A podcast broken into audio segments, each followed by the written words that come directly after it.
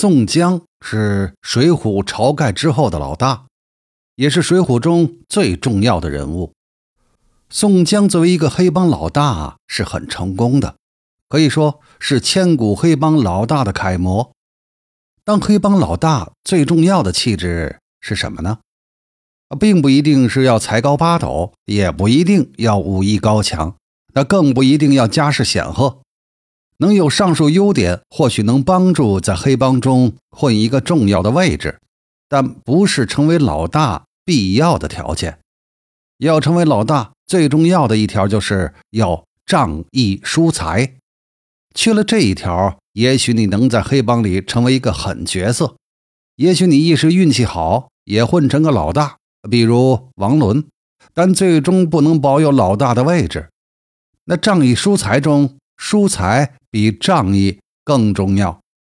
仗义能建立和维持自己在黑帮中的威信，但是黑道上的事儿说到头还就是为了个钱字儿。仗义仗到头，最终的形式肯定还是一个钱字儿。老大对兄弟一定要舍得花钱，这样兄弟才会为你卖命，为你去搞钱。维持个黑帮啊，并不容易。老大和兄弟们都是不是生产的主。要让老大和兄弟们过上逍遥的生活，那自然要做些非法的买卖。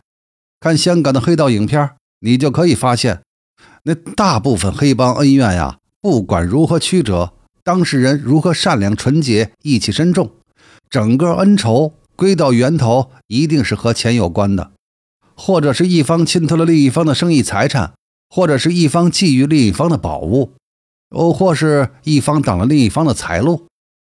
钱既然对黑帮如此重要，因此如何对待钱，就是衡量一个老大是否具有老大的气质的一个重要标准。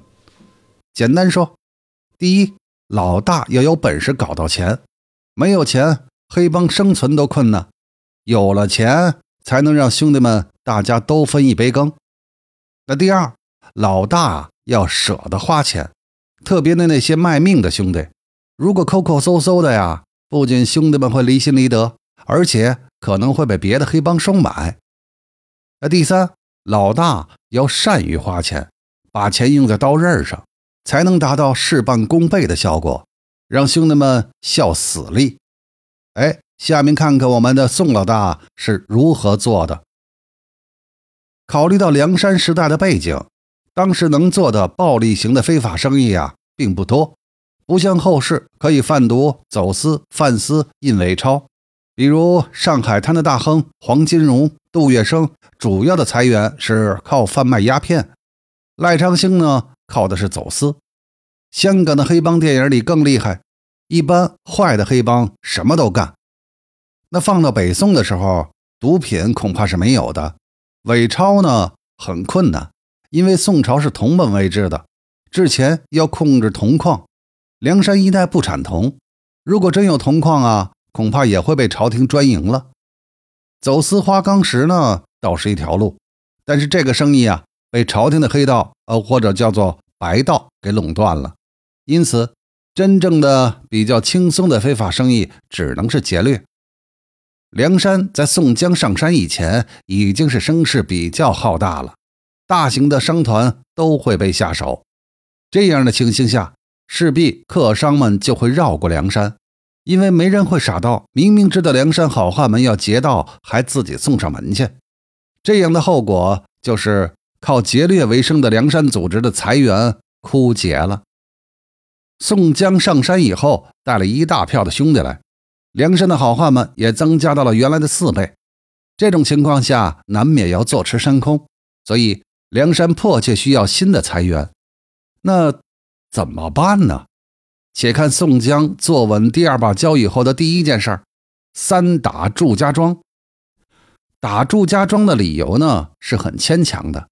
表面上是为了营救偷鸡被抓的石谦而实际上则是刚上梁山的宋江，一则希望通过对外搞点大的行动来立威，从而达到慢慢架空晁盖的目的；二呢，很现实，就是经济上的原因。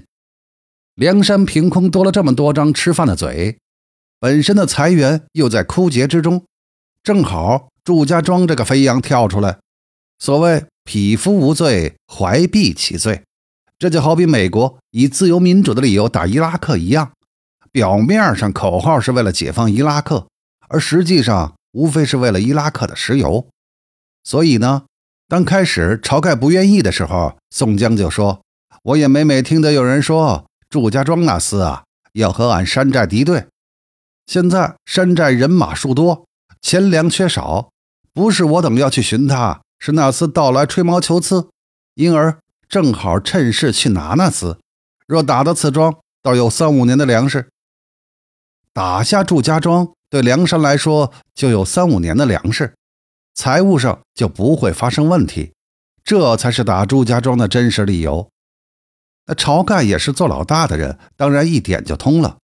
何况还有吴用等人在边上敲边鼓，所以也就同意了。